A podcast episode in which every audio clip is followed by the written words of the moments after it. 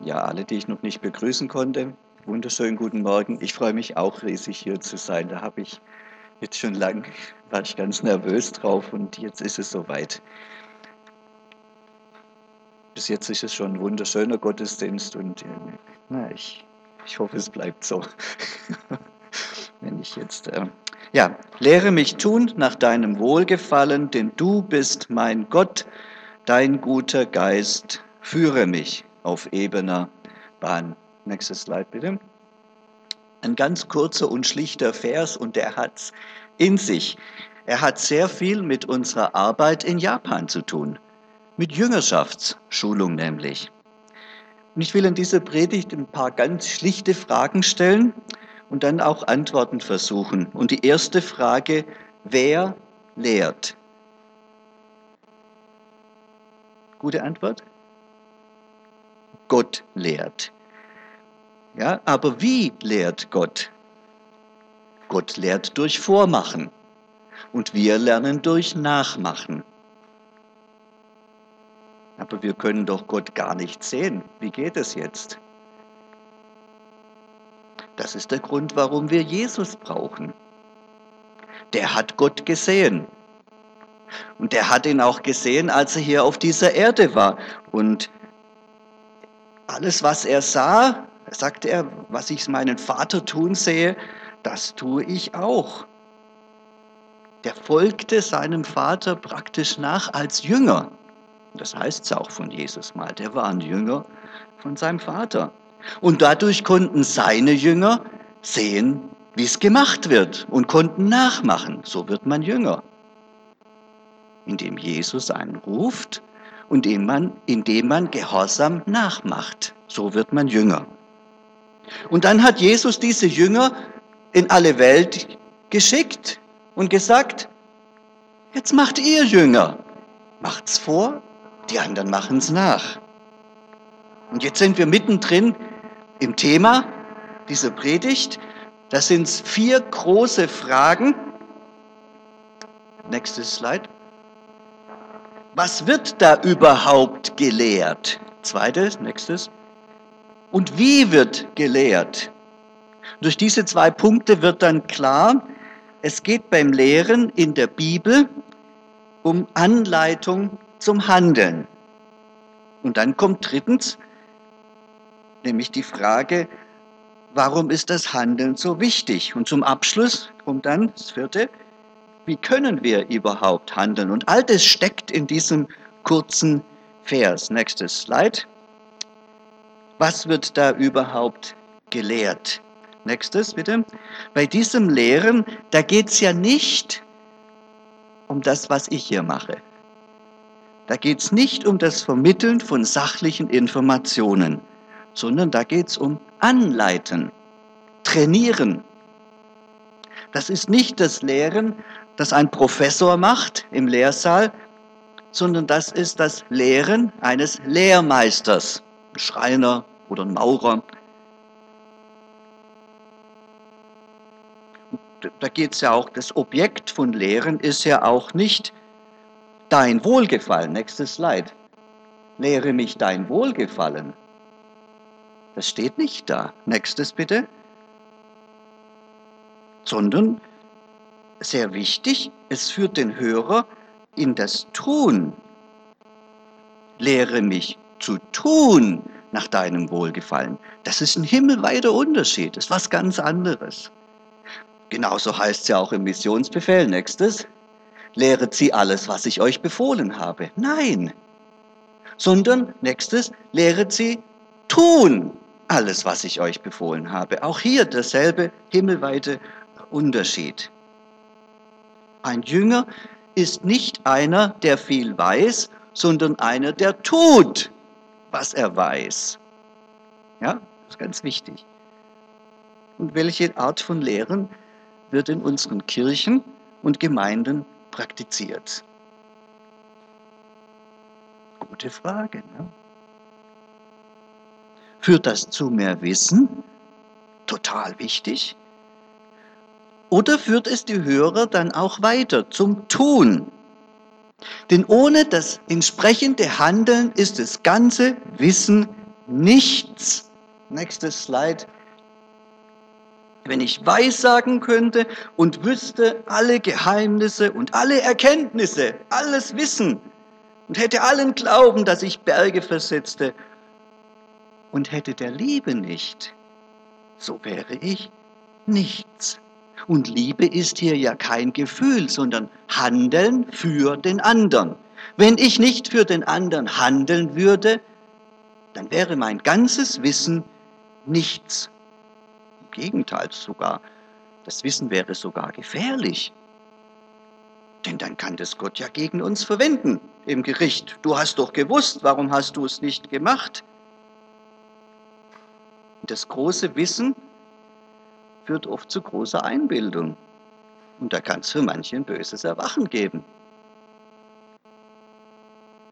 Oder gibt es gar kein Gericht? Also für Christen meine ich jetzt mal. Das denken ja manche. Für Christen, da gibt es ja dann kein Gericht mehr. Da ist ja alles schon mal geritzt, ja. Christen kommen auch ins Gericht. Nächstes Slide. Matthäus 25. Da spricht Jesus zu seinen Jüngern.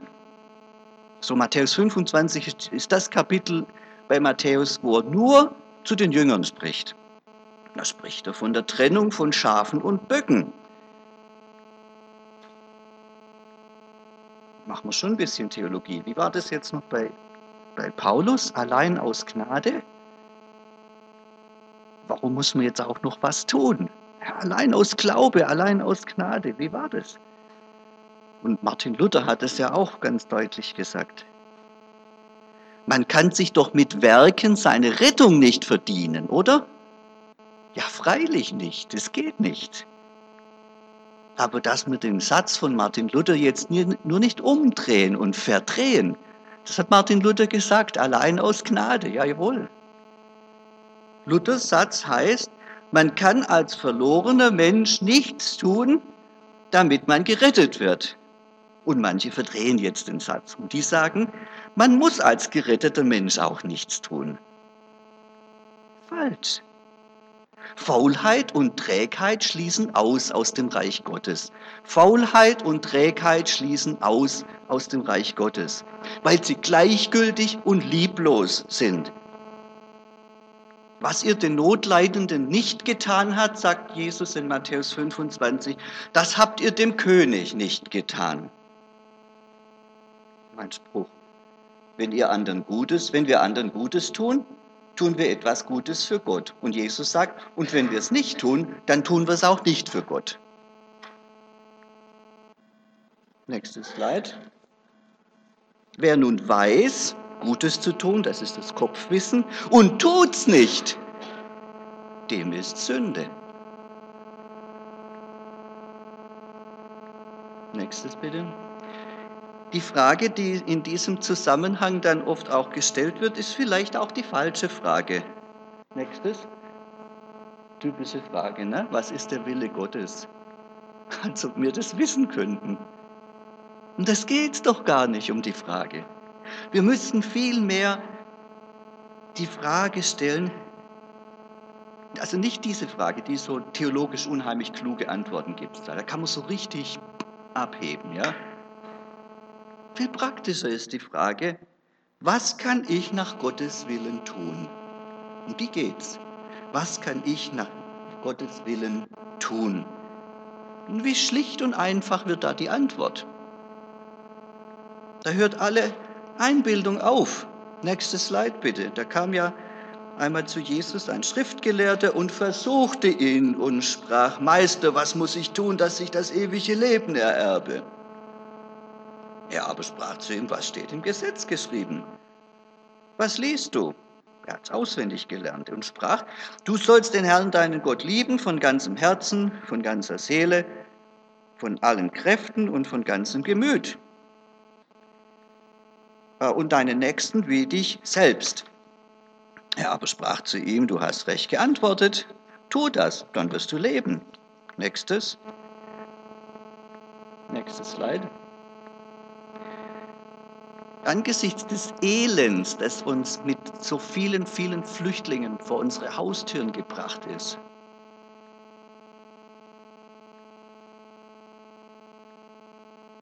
Das ist die Frage, was ist der Wille Gottes, fast eigentlich schon eine Ausflucht, gell? Fast so was wie die neunmal kluge Frage von dem Pharisäer, der die jetzt wieder von dem Schriftgelehrten, neunmal kluge Frage. Er wollte sich selbst rechtfertigen ähm, und sprach zu Jesus, ähm, wer, wer ist denn mein Nächster? Was der Wille Gottes ist, das hat er sehr gut gewusst. Aber wie man es tun kann, das war die wichtige Frage. Und das sagt Jesus jetzt in dem Gleichnis, das da jetzt kommt, vom barmherzigen Samariter, das weiß der Heide anscheinend besser als der fromme Jude. Was man dann tu, tun kann. Das ist ja die Pointe in dem ganzen Gleichnis. Die Pharisäer und die Schriftgelehrten, die laufen vorbei an dem Armen, Niedergeschlagenen. Und der Heide, der nichts weiß von Gott, der hilft.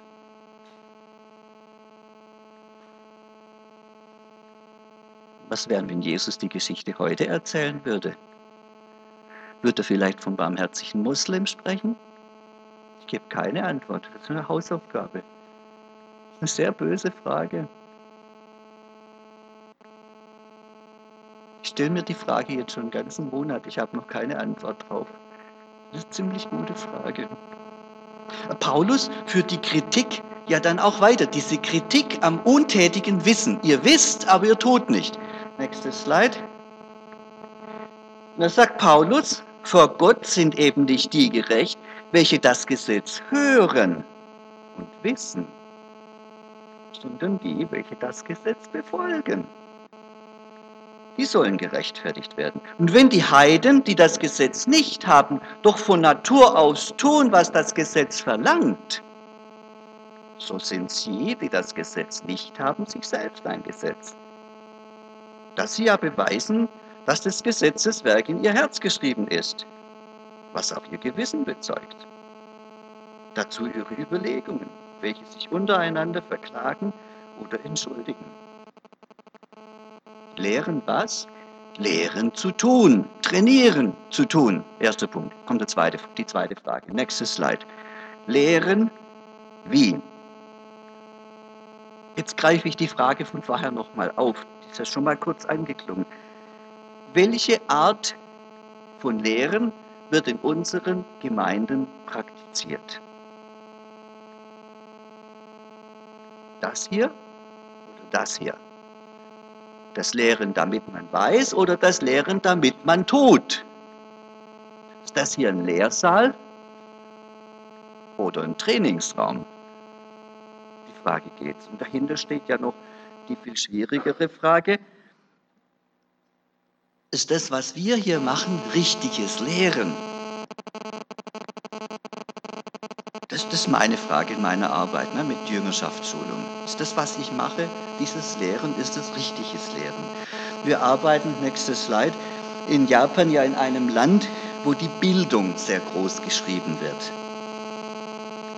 Und da geht es um Kopfbildung. Und da ist meine Beobachtung, es geht in den japanischen Kirchen um das theoretische Lernen und Lehren. Und es geht praktisch nie um das praktische Trainieren. Keine Anleitung zum Tun, aber enorm viel Wissen. In der Schule heißt es, die wissen mehr Grammatik in Englisch als ich, aber die sprechen nicht, die tun es nicht. Sehr interessant. Und in Kirchen auch so. Wie ist das hier in Deutschland? Da fehlt uns ein bisschen der Draht. Gell? Wie sieht der Erfolg aus? Von den ganzen Predigten, die man so hört.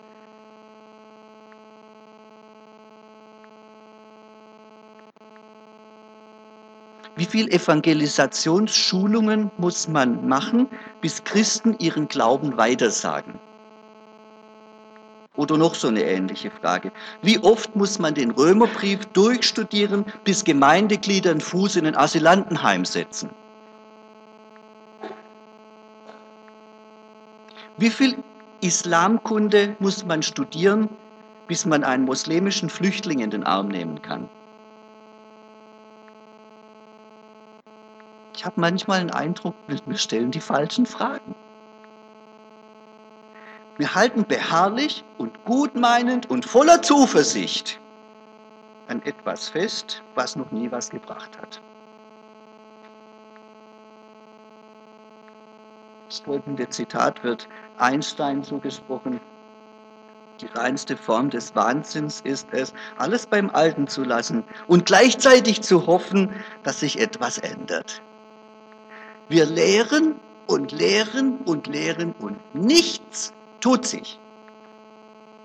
Geht mir genauso. Was, was ist falsch? Ne? Das ist die Falle der Aufklärung. Die Aufklärung sagt uns, wenn wir genug wissen, dann wird's recht. Es stimmt nicht. Es wird nicht recht. Wir können noch 100 Kurse über Evangelisation machen und über Mission und es wird sich nichts ändern. Und wir können noch 100 Schulungen machen und Glaubenskurse machen und nichts wird sich ändern. Was müssen wir anders machen? Wie müssen wir lehren? Wir wollen andere Ergebnisse. Was müssen wir anders machen? Und hier kommt die Antwort. Wir brauchen Leiter. Der Pastor sollte einer von denen sein, aber nicht nur der Pastor. Leiter in der Gemeinde, die nicht nur das Richtige sagen, die nicht nur vorbildlich sind, sondern die als gute Vorbilder sichtbar sind. Das ist ganz wichtig. Ein Christ ist ein vorbildlicher Christ. Aber wenn es keiner sieht, nützt es ja auch wieder nichts. Der vorbildlichste Christ kann kein guter Leiter sein, wenn sein Vorbild nicht gesehen wird. Am Sonntag von der Kanzel zu lehren, macht keinen, kein Gemeindeglied zum Nachfolger Jesu, sondern das sichtbare Vorbild der Leiter unter der Woche. Das macht andere auch zu Jüngern. Habe ich noch mein kleines Video. Ich spreche die englischen Subtitel dann in, in Deutsch mit. Ja, bitte. Hallo. Das ist die Geschichte von mir und meiner Tochter und Ananas. Ich bin nie zur Schule gegangen. Ich wusste nicht, was ich meiner Tochter sagen sollte, wenn ich ihr etwas beibringen wollte. Ich wusste nur, wie ich, wie ich es ihr zeigen konnte, damit sie durch mein Vorbild verstehen würde.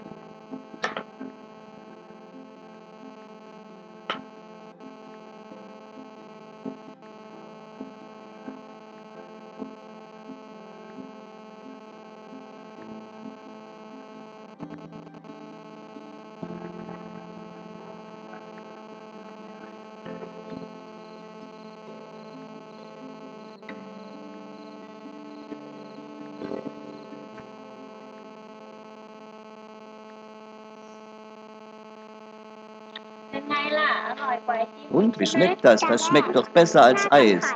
Ja, Mama, das schmeckt so gut. Vielleicht sollten wir es verkaufen.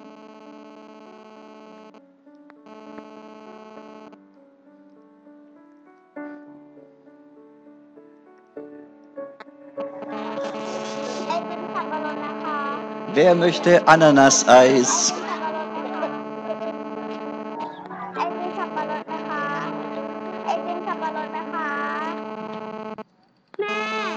Mama, wie kommt es, dass niemand mein Eis kaufen will? Du solltest zum Markt gehen und schauen, wie die Verkäufer ihre Ware verkaufen.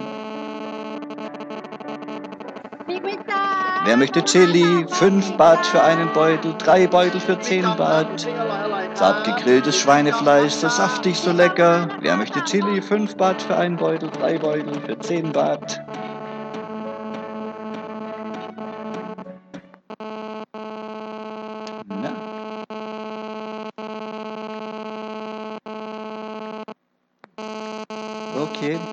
Ich erzähle die Geschichte weiter.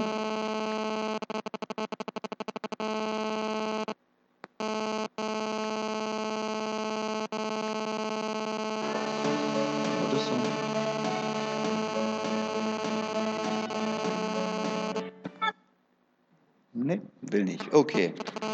Also sie, er verkauft dann erfolgreich, nachdem sie gelernt hat. Und die Mutter sagt einen sehr rührenden Satz. Sie sagt, wenn ich eines Tages nicht mehr bei meiner Tochter bin, bin ich voller Zuversicht. Sie hat's gelernt. Sie weiß, wie sie ihre Probleme löst.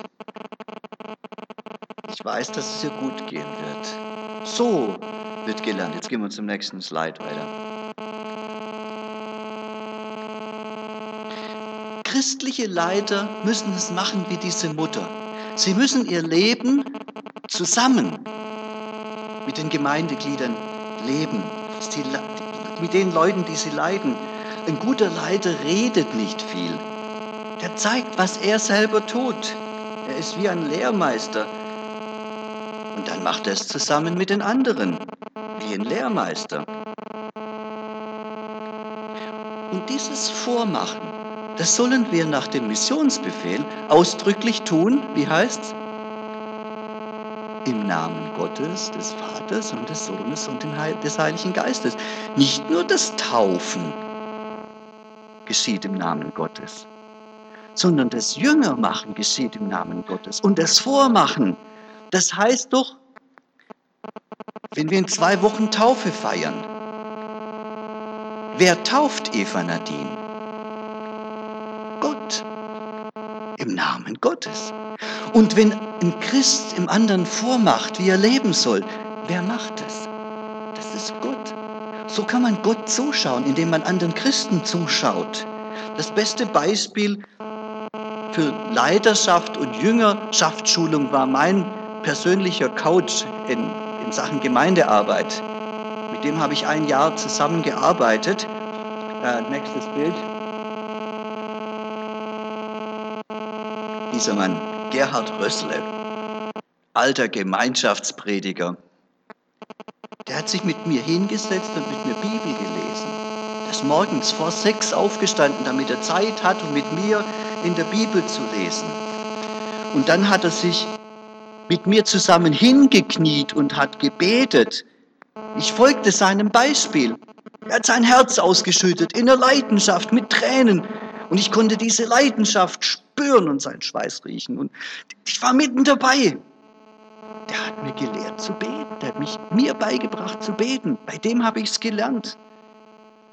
Er nahm mich mit zu Hausbesuchen. Ich konnte zuschauen, wie er am Krankenbett sitzt wie er das Wort Gottes weitergibt. Und dann hat er mir gesagt, jetzt gibst du mal ein Wort Gottes weiter. Und dann sandte er mich aus zu Hausbesuchen. Er zeigte mir, wie man Predigten vorbereitet. Und ich machte es ihm nach. Ich lernte durch sein Handeln und durch mein Handeln. Und er lehrte mich, andere als Jüngerschaftsleiter anzuleiten. Er hat mir junge Männer in meine Verantwortung gegeben, aus seiner Gemeinde die musste ich jetzt schulen. Einer ist zum Glauben gekommen dadurch. So ganz nebenher. Der ist heute Bezirksleiter. Kolossal. Ich habe mein Leben mit denen geteilt, so wie mein Anleiter sein Leben mit mir geteilt hat. So ging es weiter. Vor allem aber nahm er mich auf wie einen Sohn, ich saß jeden Tag an seinem Mittagstisch. Er war ein rechter Leiter für mich, weil er sein Leben mit mir geteilt hat und seinen Glauben. Nächster Punkt. Warum handeln? Wir handeln, weil wir zu Gott gehören. Nächstes Slide. Deshalb heißt es in dem Vers auch, denn du bist mein Gott. Denn du bist mein Gott. Ein ganz wichtiges Thema im Alten Testament, da gibt es so einen Gesetzestext, der heißt Heiligkeitsgesetz. Das steht in 3. Mose 17 bis 26. Und da heißt es immer wieder, ihr sollt heilig sein, denn ich bin heilig, der Herr, euer Gott. Ihr gehört zu mir, ihr sollt so sein, wie ich bin. Heilig sein ist keine Qualität, sondern das heißt, ich gehöre zu Gott und deshalb soll ich so sein wie Gott. Und da geht es nicht nur um einen Gottesdienst, gell, beim Heiligsein. sondern da geht es um ganz praktische Sachen. Im ganz normalen Leben, im weltlichen Leben. Und immer wieder heißt also ihr sollt zum Beispiel keinen Blinden einen Fuß stellen, denn ich bin heilig, euer Gott, und ihr sollt auch heilig sein, zum Beispiel. Ganz normale Sachen aus dem normalen Leben. Da passiert was ganz Interessantes. Nächstes Slide. Von diesem Herr Grünwald ein Zitat. In, in dem alle in 3. Mose 19 genannten Bereiche unter das Gebot des heiligen Gottes gestellt werden, verlieren sie ihre Profanität, ihre Weltlichkeit. Für einen Christen gibt es nichts Weltliches. Da gehört alles zu Gott. Da gehört alles zum Gottesdienst, das ganze Leben. Das ist kein Unterschied zwischen hier und da draußen ab Montag. Zugespitzt, nach 3. Mose 19 gibt es keinen Ort mehr, der wirklich profan, wirklich weltlich wäre. Ich gehöre zu Gott, mein ganzes Leben ist ein Gottesdienst. Um das geht's. Manche sagen, ja, okay, Altes Testament, nächstes Slide. Manche sagen, das gilt nicht mehr für uns. Falsch. Jesus führt den Gedanken weiter. Das ist eine Konstante im Alten und im Neuen Testament. Das gehört zusammen. Nächstes Slide. Jesus sagt, ihr sollt vollkommen sein, heilig, wie mein Vater, wie euer himmlischer Vater auch vollkommen ist. Und es sagt Jesus nicht im Zusammenhang mit Reinheit, zum Beispiel geschlechtlicher Reinheit, sondern das sagt er mit praktischer Nächstenliebe. Ihr sollt Gutes tun für alle Menschen, wie mein Vater Gutes tut für alle Menschen. Ihr sollt vollkommen sein. Lass mich ganz zugespitzt sagen. Christen üben Nächstenliebe an muslimischen Flüchtlingen. Warum? Weil sie sich nicht mehr selber gehören, sondern Gott. Geht es nicht zuerst um die muslimischen Flüchtlinge, sondern ich gehöre zu Gott und deshalb tue ich denen Gutes. Ist das zu viel verlangt? Ja, schon. Das ist zu viel verlangt. Und deshalb kommen wir jetzt zum letzten Punkt, weil das zu viel verlangt ist. Nächster Punkt handeln. Wie kriegt man das überhaupt auf die Reihe? Wie geht das überhaupt? Das ist zu viel verlangt. Aber, nächstes Slide, christliche Ethik orientiert sich nicht an dem, was Menschen möglich ist. Das kann ich nicht. Das zählt nicht. Christliche Ethik orientiert sich an dem, was Gott möglich ist.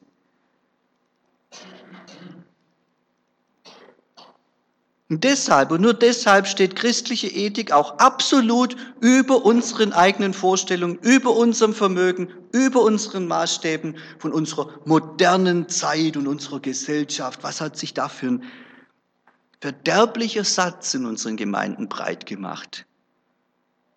Das kann man heute nicht mehr so sagen. Das ist ein Blödsinn. Das hat die Welt schon immer gesagt. Der Welt hat es noch nie gepasst, noch nie gepasst, was Gott will. Der hat schon immer gesagt, ja, geht nicht. Aber für die, die zu Gott gehören, gilt dieses Argument nicht. Das ist nun wichtig. Im Psalm 143 heißt von, ist die Rede von der ebenen Bahn. Ebene Bahn, das ist das Gegenteil von dem, wie es in unserer Welt aussieht. Da gibt es krumme Wege, keine ebene Bahn. Nächstes Slide. Wir sollen unsträflich sein und lauter und untadeliche Gotteskinder mitten unter einem verdrehten und verkehrten Geschlecht, unter welchem ihr scheint als Lichter in der Welt. Wir können doch nicht die gleichen Argumente aufziehen. Hallo? Die Finsternis hasst das Licht. Und die Welt hasst die Nachfolger Jesus, sonst stimmt was nicht. Die Rede von der ebenen Bahn, die steht in den Psalmen immer wieder im Zusammenhang mit den Feinden. Auch im Psalm 143, nächstes Slide, heißt ein Vers davor, der Feind verfolgt meine Seele und schlägt mein Leben zu Boden. Er legt mich in Finsternis wie die, die längst tot sind. Und direkt im Vers davor, äh, da heißt es, nächstes Slide, errette mich, mein Gott, vor meinen Feinden. zu dir nehme ich Zuflucht. Dass wir das nie verwechseln. Die Feinde lieben heißt nicht gut Freund mit ihnen sein. Die Feinde lieben heißt nicht gut Freund mit ihnen sein. Daran krankt, nächstes Slide, ich, ah, das ist es ja genau. Daran krankt das Christentum heute, dass sie gut Freund sein will mit denen, denen Gott Feind ist. Lieben ist was anderes. Und damit steht die Christenheit in Gefahr, zusammen mit ihnen verurteilt zu werden. Wir müssen vielerorts wieder beten lernen, wie es im Psalm 26 heißt. Nächstes Slide. Raffe meine Seele nicht hin mit den Sündern, noch mein Leben mit den Blutgierigen, an deren Händen Laster klebt und deren Rechte voll Bestechung ist. Ich aber wandle in meiner Unschuld, erlöse mich und sei mir gnädig. Mein Fuß steht auf ebenem Boden, auf ebener Bahn. Und deshalb geht es jetzt zum Schluss um die Frage nach Gottes Geist. Der Geist Gottes ist der, der uns die Zugehörigkeit zu Gott vermittelt. Durch den Geist Gottes sind wir erstens Gottes Kinder. Slide. Nächstes Slide, genau. Denn ihr habt nicht einen Geist der Knechtschaft empfangen, dass ihr euch wieder fürchten müsstet, sondern ihr habt einen Geist der Kindschaft empfangen, in welchem wir rufen, aber Vater. Und dieser Geist gibt Zeugnis unserem Geist, dass wir Gottes Kinder sind. Slide. Dieser Geist macht uns zu Gottes Eigentum. Er heiligt uns. Das ist damit gemeint. Nächstes Slide. Und zweitens leitet uns der Geist Gottes zum Handeln, das den Kindern Gottes entspricht. Dem Wandel, dem Handeln nach dem Wohlgefallen des Vaters. Prinzen und Prinzessinnen handeln königlich. Das sind wir. Das ist Heiligung. Und deshalb nennen wir den Geist Gottes wie den Heiligen Geist, weil er heiligt. Und nächstes Slide. Und der Geist Gottes ist auch der gute Geist. Warum wird hier der Geist Gottes der gute Geist genannt? Weil er uns lehrt, was gut ist. Gut, das ist in der Bibel der Ausdruck von Moral, von Ethik. Slide. Es ist dir gesagt, Mensch, was gut ist und was der Herr von dir fordert, nämlich Gottes Wort halten und Liebe üben und demütig sein vor deinem Gott. Außer hier wird der Geist Gottes noch an einer, einer Stelle guter Geist genannt. In Nehemia 9, Vers 20, Slide bitte. Und da ist auch im Zusammenhang mit Lehren. Du gabst ihnen deinen guten Geist, sie zu unterweisen. Also, wenn vom Geist Gottes die Rede ist, der uns heiligt, sagen wir heiliger Geist, und wenn er uns lehrt, dann sagen wir, es ist sein guter Geist. Nochmal der Vers, lehre mich tun nach deinem Wohlgefallen, denn du bist mein Gott. Dein guter Geist führe mich auf ebener Bahn. Ich habe jetzt ein Lied mitgebracht, das singen wir zusammen. Ah, wir singen das A Cappella, habe ich jetzt doch beschlossen. Ich brauche ein D vielleicht als Anfangston. Nächstes Slide. Und das sind jetzt die vier Strophen. Und das ist ein, das ist ein Gebet, dieses Lied. Und das wollen wir jetzt auch als Gebet singen. Das geht nach der Melodie, wer nur den lieben Gott lässt walten. Ja, und das ist das Gebet als Antwort jetzt auf die Predigt. Hm. Lehr mich zu tun nach deinem Willen, dass dich mein Handeln recht erfreut, dein Wort in allem zu erfüllen, wie es dein guter Geist gebeut sei meine Lust, mein Lebensbrot, nachdem es mich verlangt, mein Gott. Denn du bist doch mein Gott und Schöpfer, ich dein Geschöpf, dein Eigentum. Ich bin der Ton, du bist der Töpfer. Ach, forme mich zu deinem Ruhm. Ach, brauche mich zu deiner Ehr, mein Gott, mein König und mein Herr. Dein guter Geist führe und leite mich auf der ebnen guten Bahn aus meiner Enge in die Weite, aus meiner Tiefe Himmel an. Die Täler seien hoch erhöht, was hoch ist, sei erniedriget auf ebner Bahn, auf geraden Wegen will ich dir folgen als dein Kind, obgleich der Feind steht mir entgegen, obgleich der Hasse viele sind, in dieser ach verdrehten Welt, erhalte mich, wie's dir gefällt.